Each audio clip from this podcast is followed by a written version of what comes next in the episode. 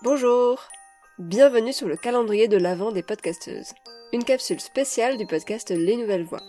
Je suis Anastasia, coach podcast mais aussi productrice de podcast.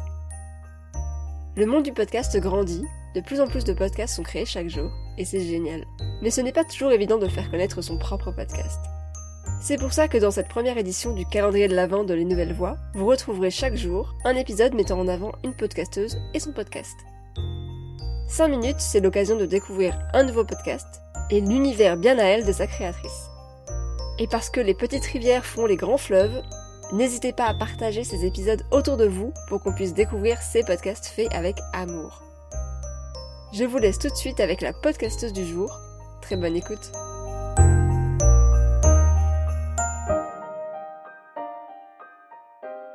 Je m'appelle Charlotte, j'ai 21 ans je suis étudiante, mais je suis aussi un soldat petit pois.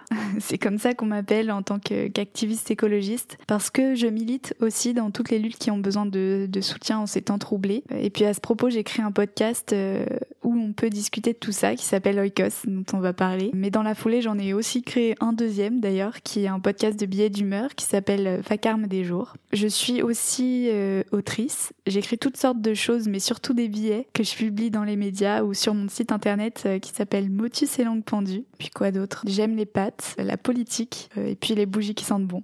Mon podcast, s'appelle Oikos et le principe, c'est d'avoir des discussions avec des personnes très variées. Donc euh, ça va de, mon petit cousin de 7 ans à un expert du GIEC autour de nos rapports intimes à l'écologie. Et en fait, c'est parti du fait que mon engagement suscitait beaucoup euh, de débats intéressants avec ma famille, avec mes amis, avec mes proches. Et un jour, je me suis dit, euh, mais c'est dommage qu'on n'enregistre pas ces discussions en fait. À la fois euh, pour garder une trace de cette époque qui est quand même super particulière, pour inciter les gens à l'action et à se battre contre l'inertie, et puis pour discuter de ce qui compte en fait, c'est-à-dire de nos peurs, de nos espoirs, de nos révoltes au prisme de l'écologie. Le podcast qui t'a donné envie de créer le tien.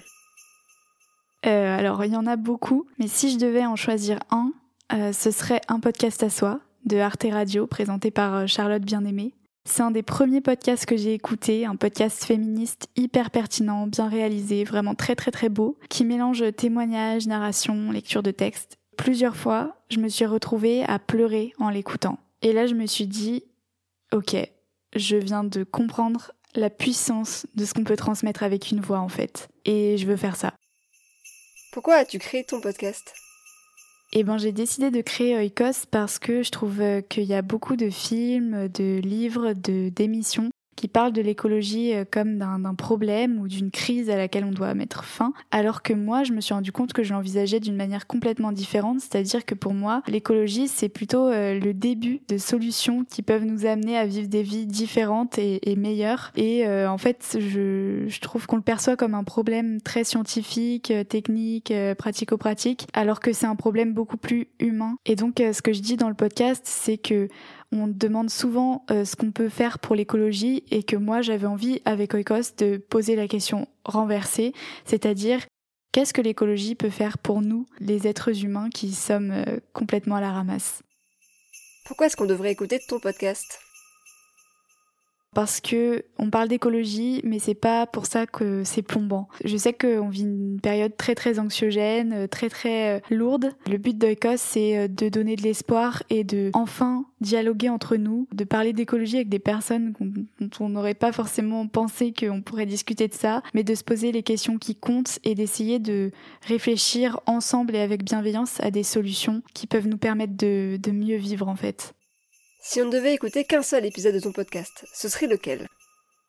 Alors, si vous deviez n'écouter qu'un seul épisode, je pense que ce serait l'épisode 5 euh, qui s'appelle Papier et Mamie. C'est un épisode très particulier pour moi puisque je discute avec mes grands-parents qui n'ont pas forcément bien vécu euh, mon engagement et avec qui j'ai eu beaucoup de de débats euh, assez virulents. Et j'ai l'impression que cette discussion pour Écosse nous a vraiment permis de, de nous poser et de constater qu'on était arrivé à trouver un chemin qu'on pouvait parcourir ensemble. C'était un moment euh, hyper précieux que j'ai passé avec eux grâce au podcast et je suis tellement contente de l'avoir capturé et je suis aussi très heureuse de le partager euh, avec les auditeurs et les auditrices.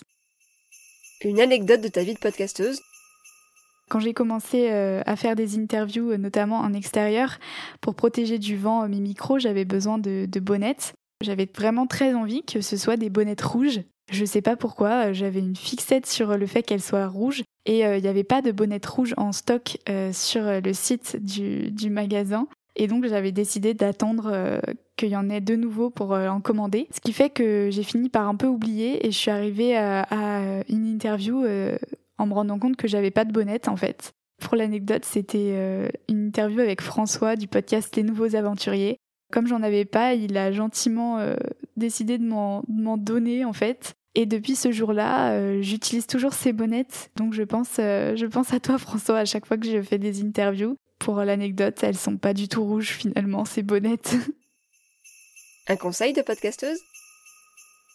Mon conseil, ce serait prenez votre temps. Euh, je sais qu'on a tendance à se précipiter, que ce soit pour sortir euh, un épisode, un enregistrement qu'on a adoré faire, que ce soit euh, être pressé d'avoir je sais pas combien de milliers d'écoutes.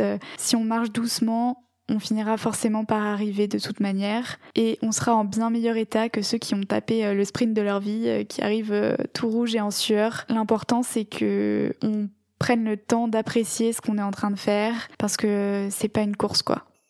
Merci beaucoup. Et pour te suivre, ça se passe où?